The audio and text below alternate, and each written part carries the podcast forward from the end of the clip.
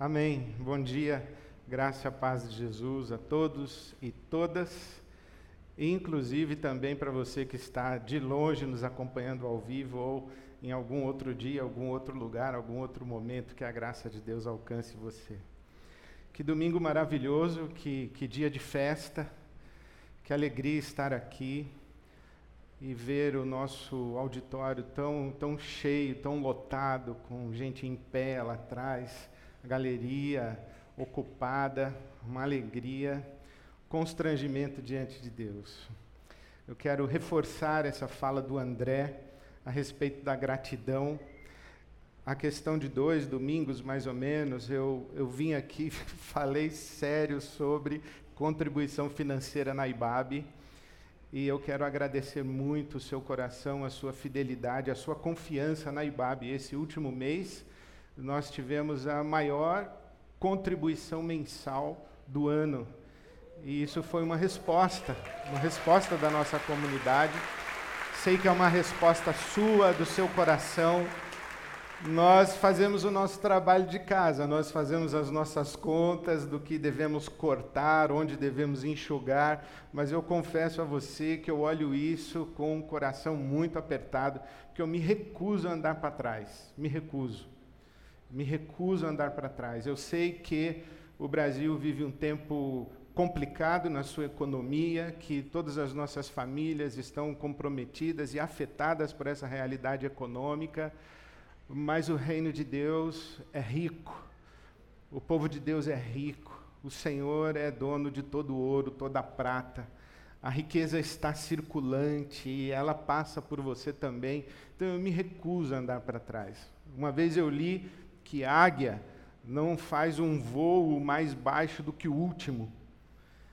E eu acho que é isso que a palavra de Deus diz: os que esperam no Senhor voarão com asas como águias. Eu me recuso a voar mais baixo, eu me recuso a dar passos para trás. E eu agradeço muito a Deus, muito a Deus, esse privilégio de fazermos parte de uma comunidade como a IBAB. Muito obrigado pela sua fidelidade e a sua confiança. Também eu estou com esse microfone aqui, daqui a pouco você vai entender por que ele está aqui, mas eu quero reforçar o meu convite para você ter informações e participar e considerar seriamente participar do nosso congresso do Conversas Pastorais. Ele é inicialmente um encontro para pastores, pastoras, seminaristas, para líderes de igrejas, mas esse ano nosso congresso é Conversas, vírgula nós precisamos reaprender a conversar, dialogar, precisamos nos reconciliar. Então, dias 1 e 2 de novembro, o Congresso do Conversas Pastorais. Você pode ter informação, conversaspastorais.com, e aí você tem tudo que precisa ali. Leia o nosso manifesto, que está muito bonito, muito profético, muito intenso para um momento como esse que nós estamos vivendo no Brasil. É justamente eu quero ler com você o Evangelho de João, capítulo 20. Lembra que eu tenho falado que o discipulado é fazer o caminho de Jesus, do jeito de Jesus e com Jesus. Tenho dito também que Maria Madalena é essa mulher que, que é para nós um paradigma, um ícone, uma referência do caminho do discipulado.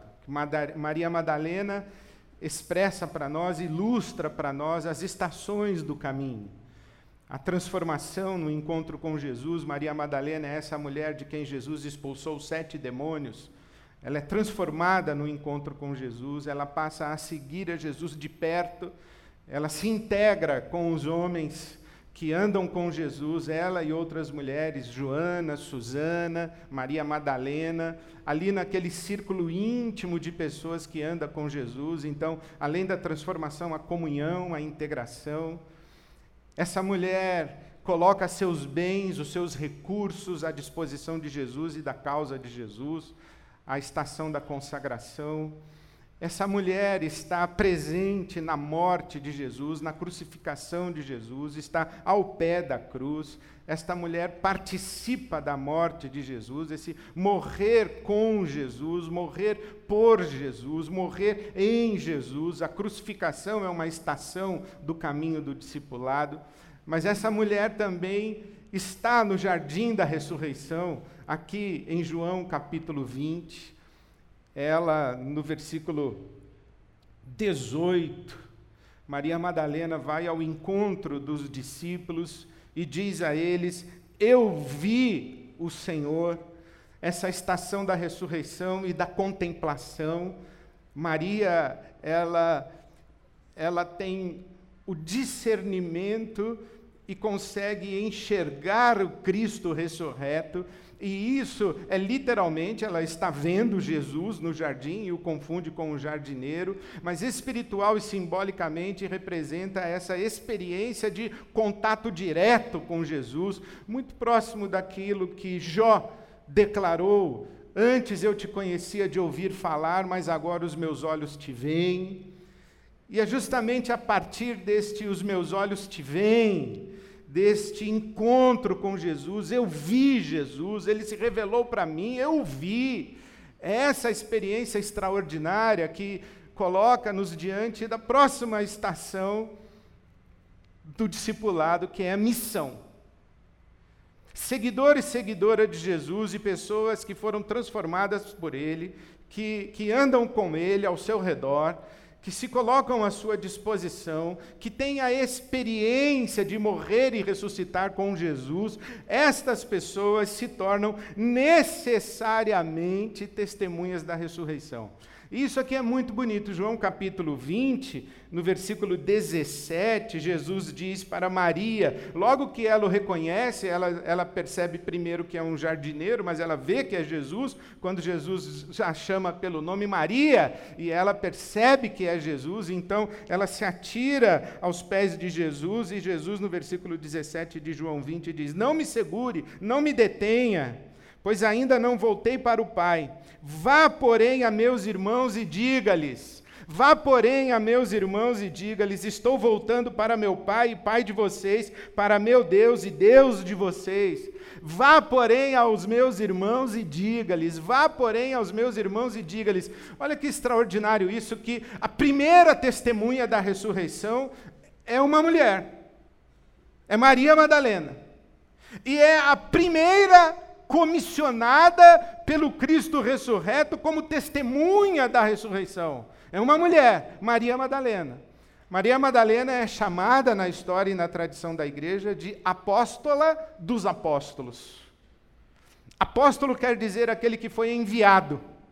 Maria Madalena é enviada, é comissionada por Jesus. Vá dizer aos meus irmãos, vá lá dizer a eles que eu estou vivo. Eu estou voltando para o meu pai e para o pai deles, para o meu Deus e o Deus deles, o meu Deus e o Deus de vocês. Vá dizer, essa, essa, esse, eu queria sublinhar isso, esse, esse vá, vá aos meus irmãos e diga, eu estou vivo.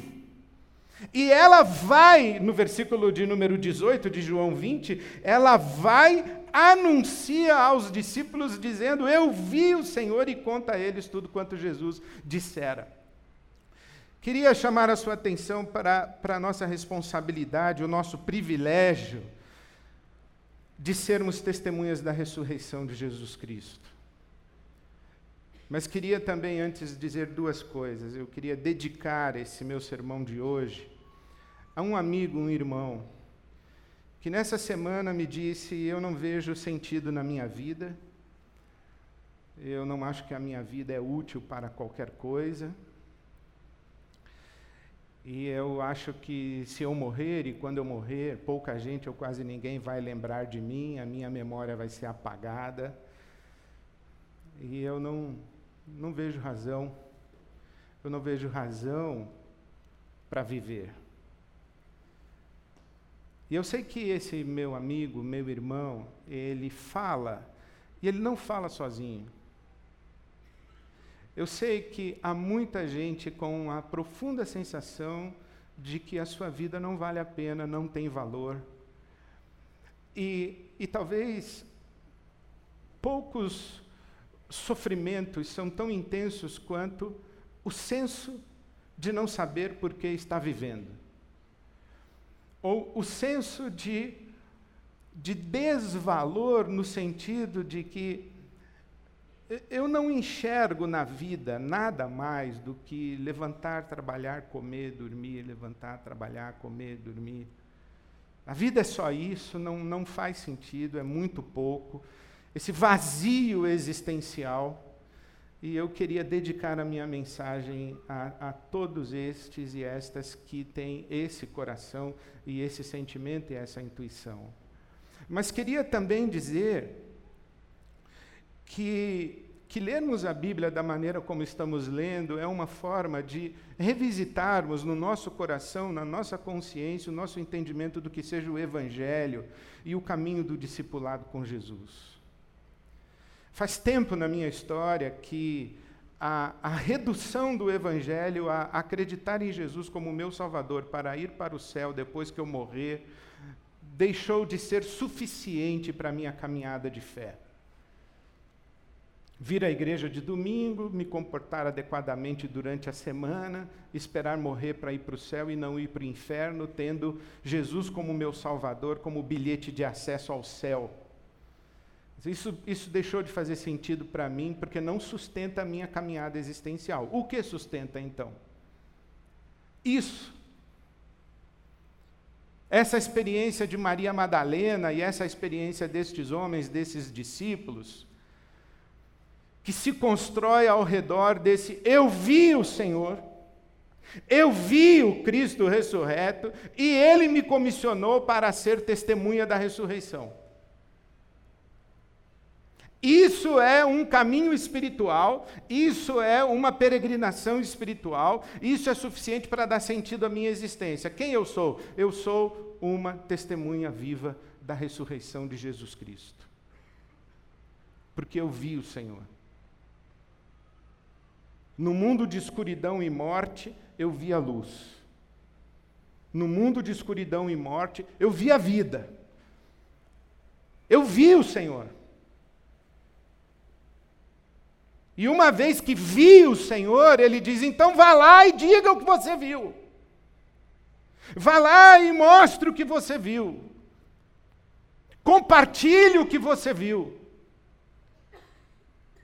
Mas a gente precisa entender o que está acontecendo aqui, que é o ver. E tendo visto, testemunhar a ressurreição.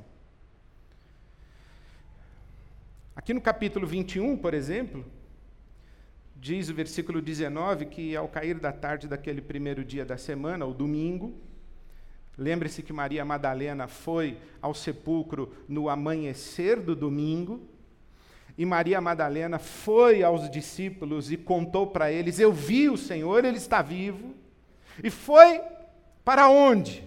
Para uma casa onde eles estavam reunidos. Ao cair da tarde, naquele primeiro dia da semana, estando os discípulos reunidos a portas trancadas, por medo dos judeus,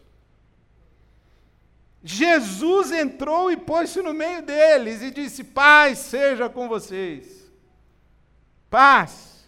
Recebam o Espírito Santo, paz. Show, medo, vai embora, medo. Paz. Recebam o Espírito Santo. Versículo 21. Assim como o Pai me enviou, eu envio vocês. Envio vocês no poder do Espírito Santo. Agora que vocês me viram, então agora é a vez de vocês testemunharem que eu estou vivo recebam o Espírito Santo. Mas diz a Bíblia que Tomé não estava lá. Lembra dessa história de Tomé? Tomé não estava lá naquele dia. Versículo 24. Tomé, chamado Dídimo, um dos doze, não estava com os discípulos quando Jesus apareceu.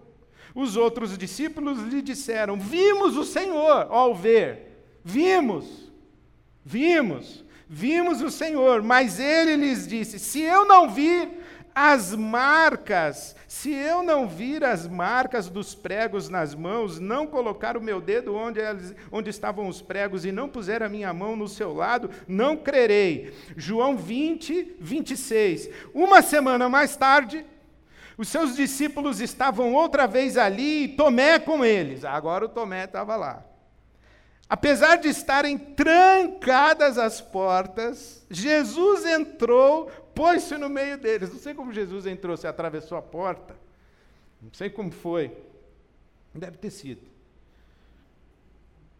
Jesus disse a Tomé, versículo 27, coloque, coloque o seu dedo aqui, veja as minhas mãos, estenda a mão e coloque-a no meu lado, pare de duvidar e creia.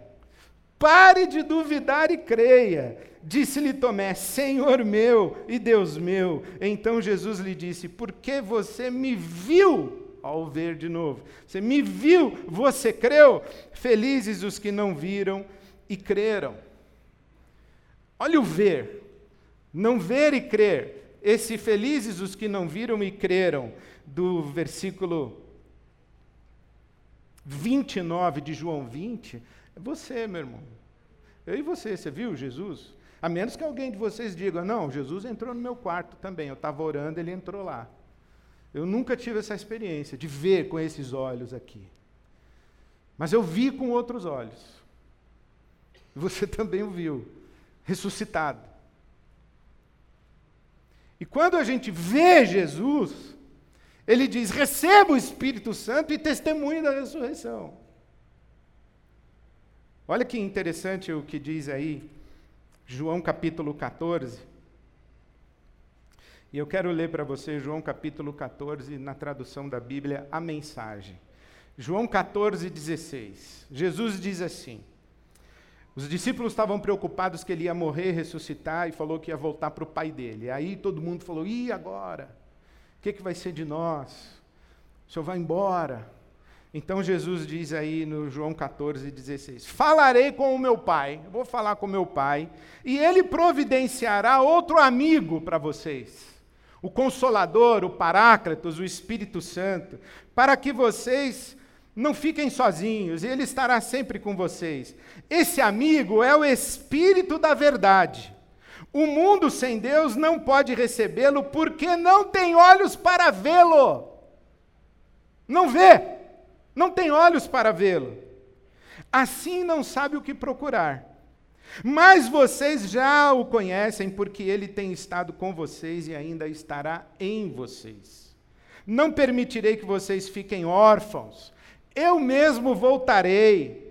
Em pouco tempo o mundo não me verá mais.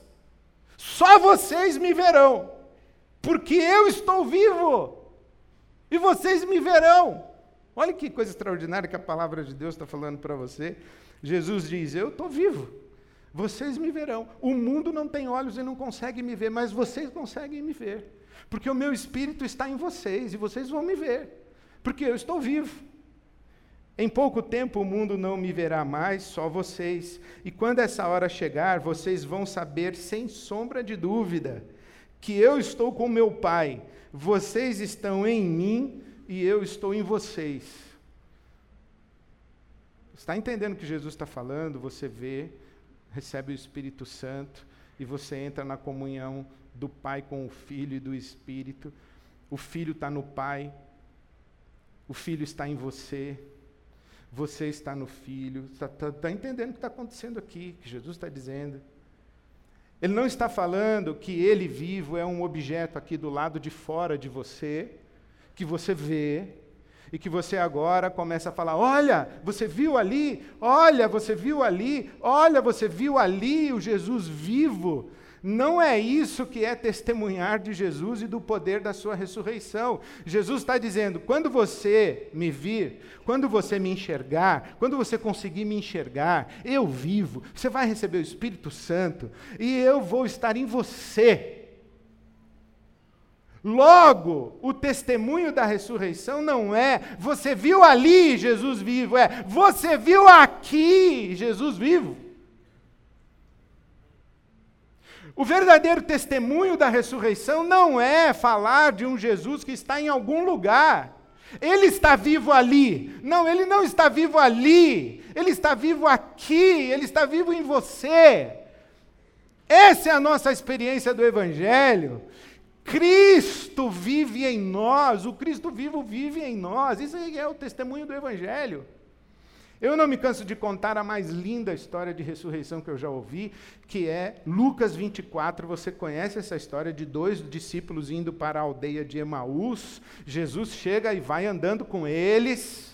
Mas diz Lucas 24, 16, que os olhos deles estavam como que bloqueados, velados, e eles não conseguiram ver Jesus, não conseguiram.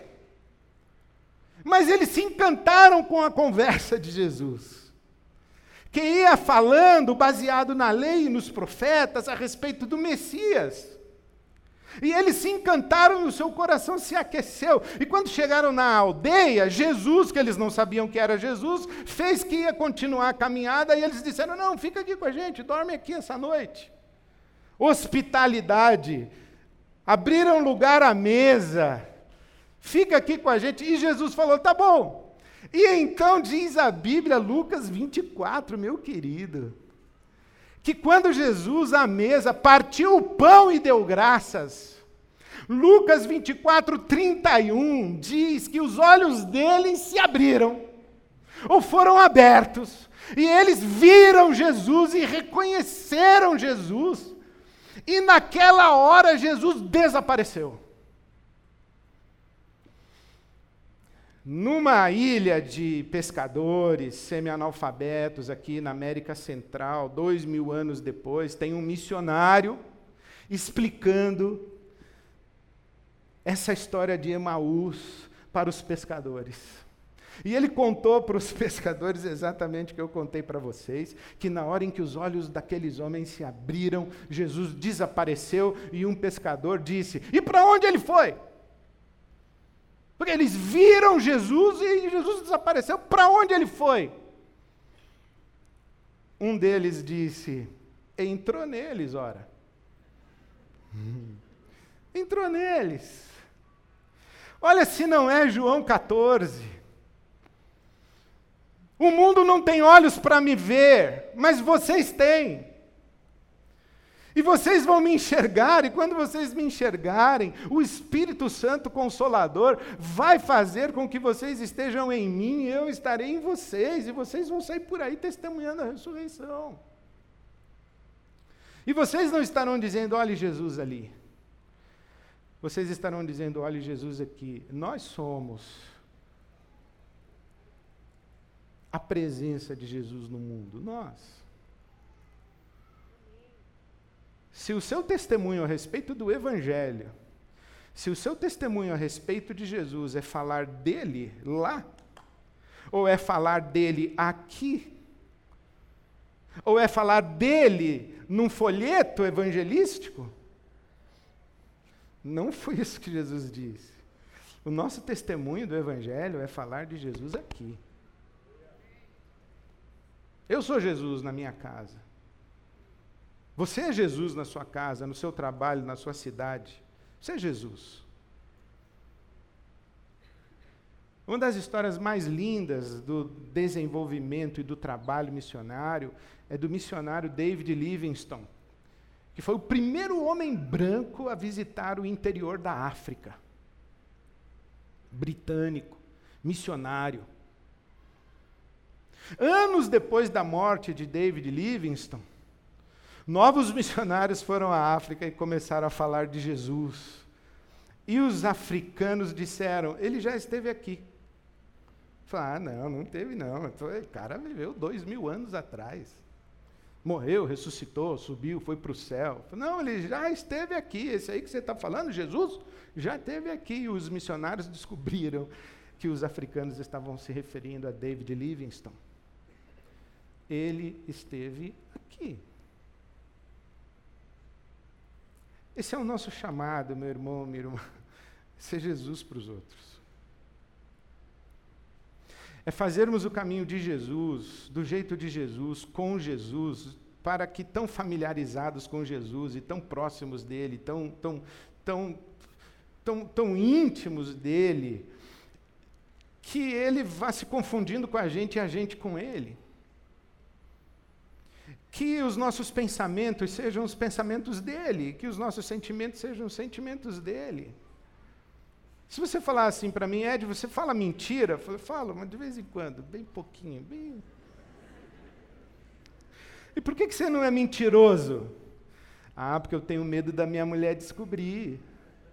Ah, porque eu tenho medo da polícia descobrir, eu tenho medo do imposto de renda e a Receita Federal descobrir. Ah, é porque eu tenho medo de Deus descobrir, você é um tonto. Por que, que eu não sou mentiroso? É porque eu não sou mentiroso.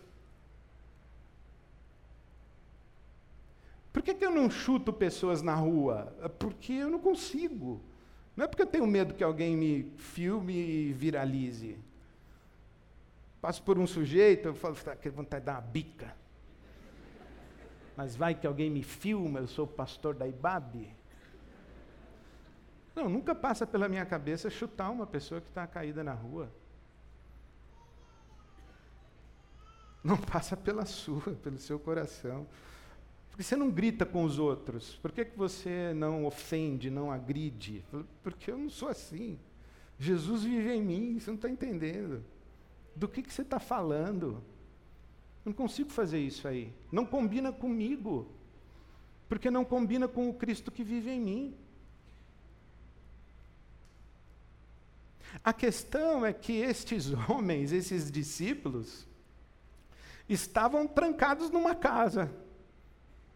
Em vez de lá fora, em Jerusalém, anunciando que Jesus estava ressurreto, eles estavam trancados numa casa. E por que estavam? Três coisas. Primeiro é porque eles tinham medo. Eles tinham medo. Segundo, porque eles não acreditavam. E terceiro, porque eles tinham vergonha e culpa. Diz aí João capítulo 21, versículo 19: Ao cair da tarde daquele primeiro dia da semana, estando os discípulos reunidos a portas trancadas, por medo,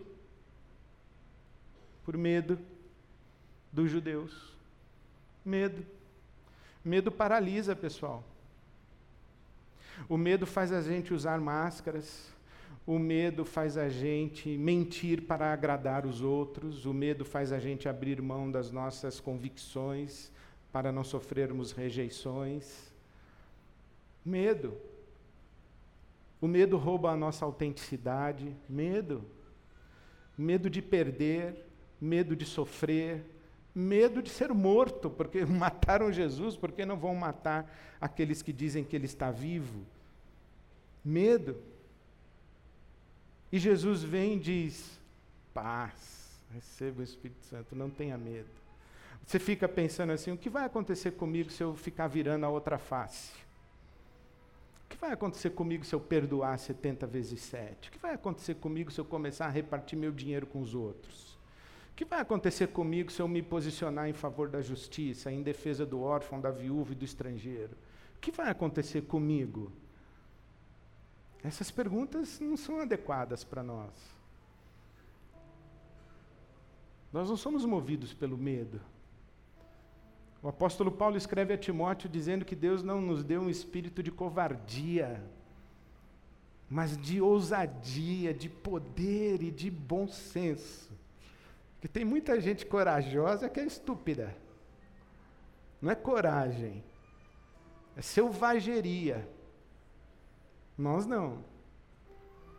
Toda a nossa carnalidade, nosso desejo de vingança, de maldade, o Espírito de Deus visitou e encheu o nosso coração de amor, de paz, alegria, bondade, benignidade, paciência, fé, mansidão e domínio próprio.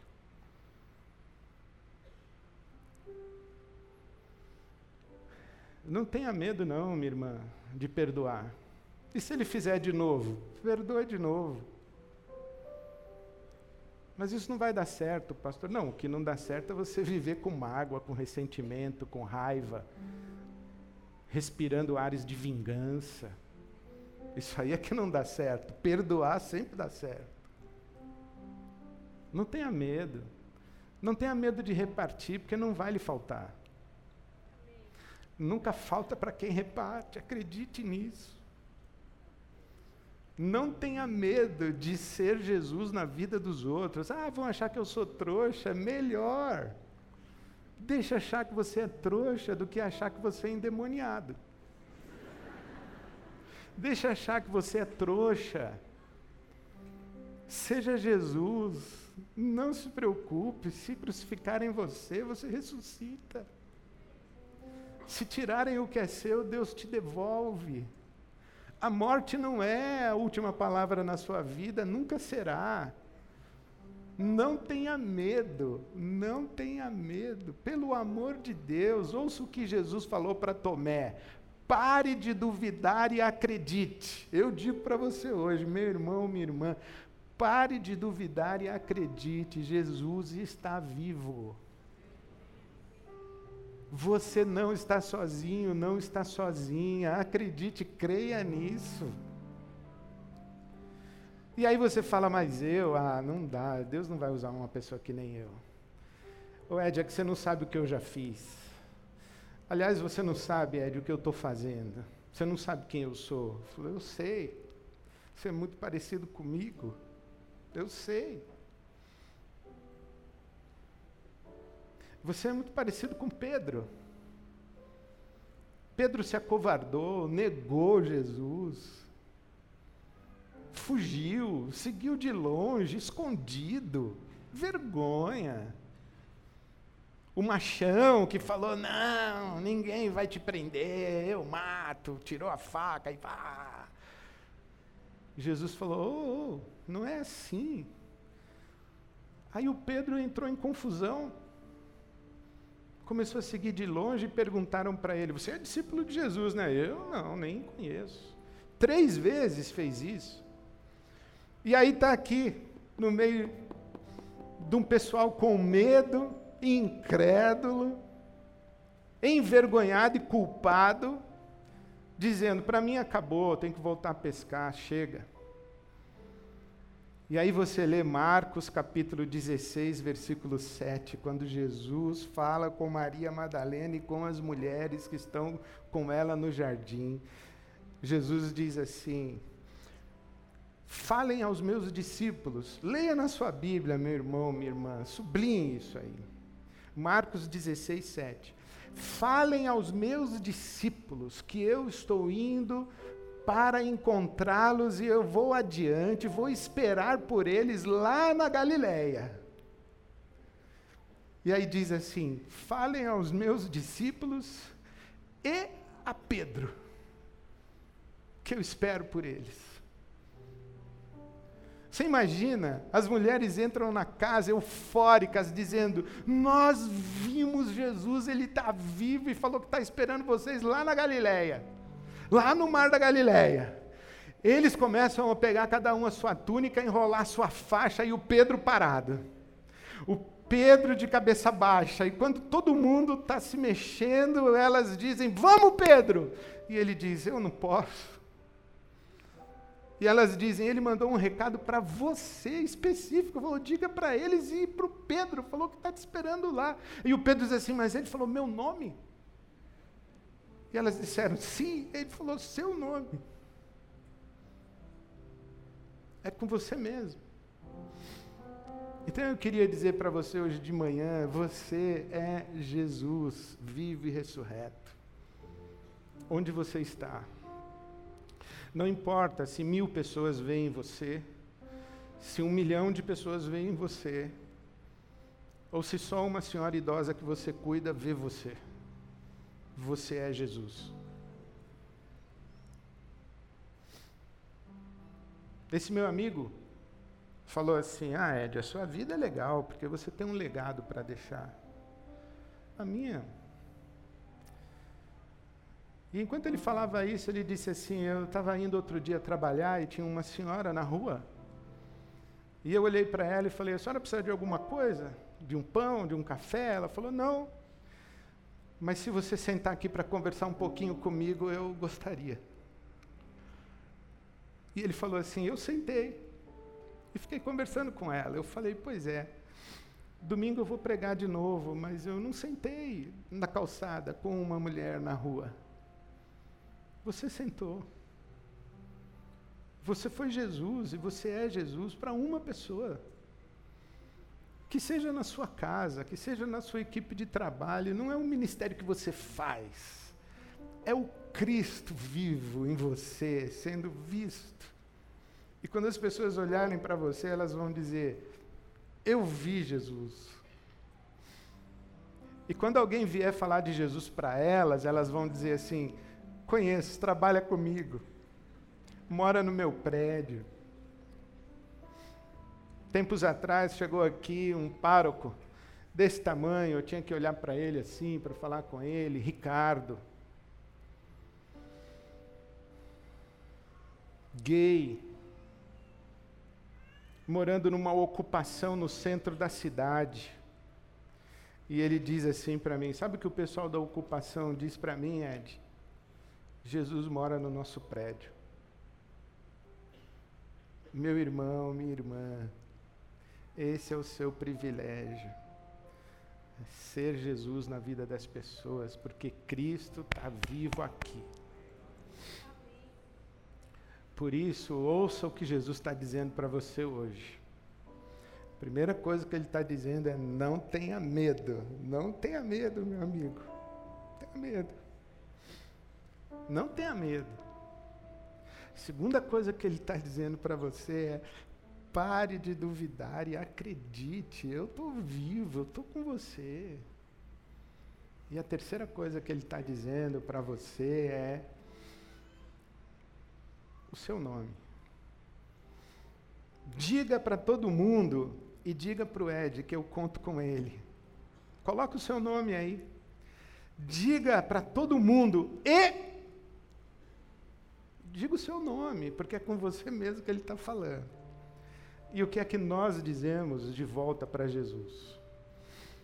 Isso que nós acabamos de cantar. Toma o teu lugar e reina sobre a minha vida. Tenha coragem, meu irmão, minha irmã, de fazer essa oração.